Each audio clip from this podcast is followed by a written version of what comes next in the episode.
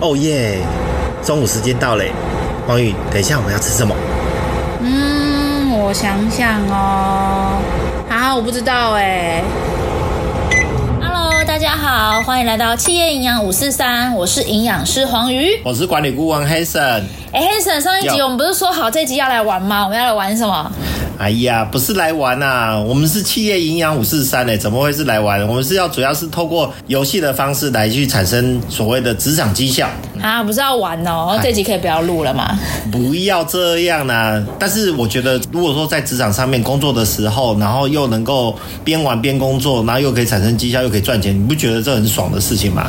当然是很好啊，但是嗯，嗯，要怎么样才能够玩出？这个游戏玩出绩效吗？这个我没有试过哎，你要不要来跟大家说明一下什么是绩效游戏化？好啊，那我问你一件事，你有没有曾经有一种工作的时候会发现，我一直在做 routine 的工作，就是很做很多例行性的工工作，然后又是重复的，然后但是又很简单，你觉得那种那种工作感觉上就是让人家不太想要继续做下去的感觉？很多啊，像每次要打报告，我就觉得好烦哦。打报告很烦，那你一天要打多少报告啊？不一定哎，有的时候多的话，可能五六份都要都有。那如果哈，你一天要打五六份报告，其实你一个月大概要将近打一百份呢。嗯，也没有到那么多，但是每一次想要打报告，就会觉得很烦很厌世。是，换个方式来说，假设说你每打一份报告，能够让你获得一百块钱。哦，那一定打，一定打，一定打，对不对？所以你其实你会不会觉得说，当你只是很单纯的存在做一些重复性的工作的时候，你会觉得很烦。可是当这个重复性的工作让带有一点点鼓励的作用的时候，你会觉得说，那个在。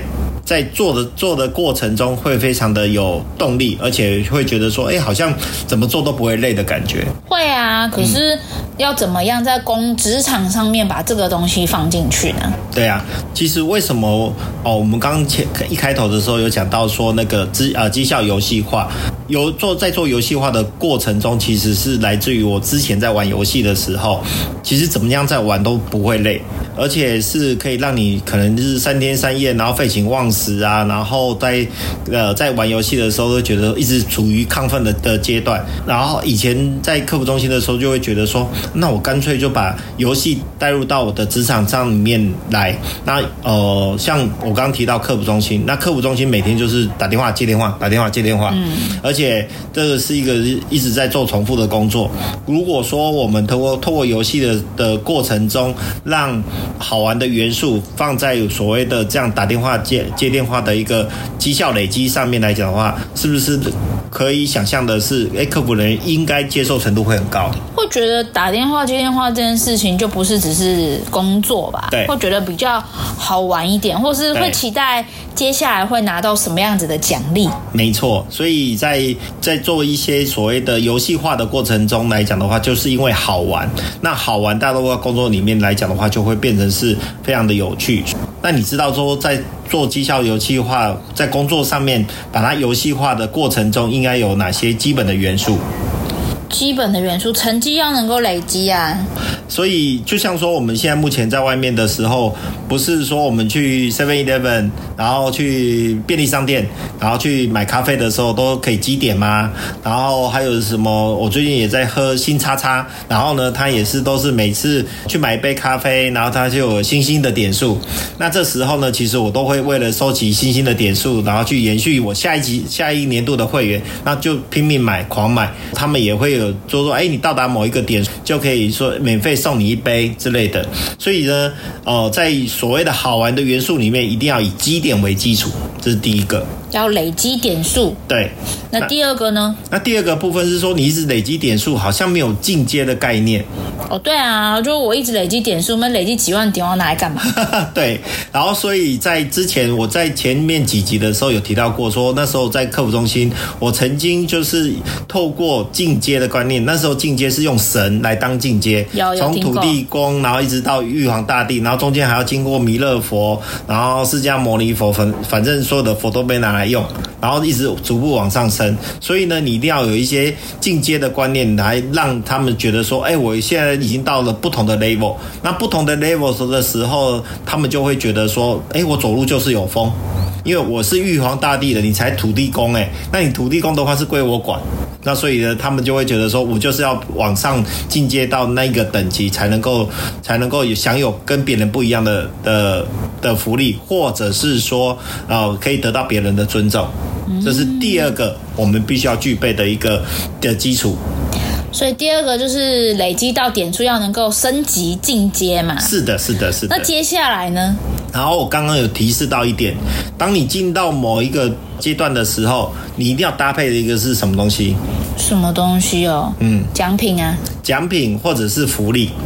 哦，对，所以呢，以前我是做 IT 出身的，所以呢，接到客服的时候，从来不知道原来休息时间也可以当做一种福利耶。让客服休息的时间比较长吗？对，然后因为其实，在客服的时候，你知道他们讲电话、打电话、讲电话，当当电话是非常的就是满的时候。他们几乎都没有在做休息，那没有在休息的同时呢，就会有一个问题，就是说，诶，如果没有休息的喉咙也没办法休息，那其实他们很珍惜每一次的休息时间。我后来发现说，原来客服的部分，呃，休息时间五分钟或十分钟可以当做是一个很好的福利，帮助他们得到一些缓解，所以他们会为了五分钟或十分钟的休息，然后而去努力。哦。所以除了是点数之外，还要能够不同阶段要有不同的福利。是啊。就像说，啊，我今天已经累积到某一个阶段的时候，喝星叉叉的咖啡，然后每累积到呃一定的星星数，我可以换杯咖啡。到再累积到更多的时候，我就可以去续呃续约，然后去得到下一年的福利的部分。然后再来就是说，如果说再多一点的点数呢，它可能你可以变成是从什么白金会员变成是黄金会员之类的。所以其实，在这一块来讲的话，就跟我们信用卡的点数也是都是一样。所以在这块来讲的话，一定要搭配不同的福利来去做设计，这样的话才会有一直在不断往上进步的空间跟可能的部分。嗯，哦，原来是这样。是啊。好哦，那我们这一集的话呢，Hanson 帮我们讲了什么叫绩效游戏化。是。啊，我记我记得的重点就是要累积很多点数就对了。对。但我相信绝对不是只有这样而已。是是是，是。所以我们请 Hanson 来帮我们把这一集的重点整理一下吧。好啊。其实刚刚有提到过说，说这一集就是有三个重点，第一个就是要以基点为基础，第二个部分就是累积到一定点数的时候，一定要能够进阶，然后第三个的时候，就是不同的阶段一定要有不同的福利来帮助每个人有一些动力，然后去往上去提升他自己的技能，甚至于说在这个过程中有机会的部分，可以把它做一个分享也都可以。所以在这这部分来讲的话，这三点是一个非常非常重要的，在设计绩效游戏化的时候一定要注意的事项，在这一块。嗯，好，那我们这一集呢，跟大家分享了绩效游戏化这个主题。那我们这集的小提问，想要来问问看大家，你们有什么好的游戏可以帮助你们的公司提升绩效呢？如果有的话呢，都欢迎在下方的留言跟我们分享哦。是啊，哎，等一下，等一下，那我问一下，就是说我们在玩游戏的时候，其实都呃，虽然说哦，就是很亢奋，可是呢，其实我们也会肚子饿，然后或者是说，我们也需要说一些能量的补充。那我之前在吃营养食品的时候，都会有个问题，就是说，在六日的时候特别会容易破坏我们之前养成的规则。那你这时候你有没有什么方式可以包呃告呃分享给我们说，哎，补充营养食品有没有什么一个规则来帮助我们在在补充营养食品的时候，能够又得到适当的营养，然后又能够规则化或者是习惯化？可以啊，这个下一集的话呢，就来跟大家聊聊，在补充营养品的时候要怎么样能够规律、规则、长期稳定的补充。对呀、啊，这个很重要哎，不然的话就是有一有一餐没一餐，这个到时候这个营养食品就等于都白吃的了。对，白吃的，把你的薪水、把你的新台币丢到马桶里面，还自己按下那个冲水键把它冲掉。所以大家下一集记得一定要来哦。那我们就下集再见。好，大家拜拜，拜拜。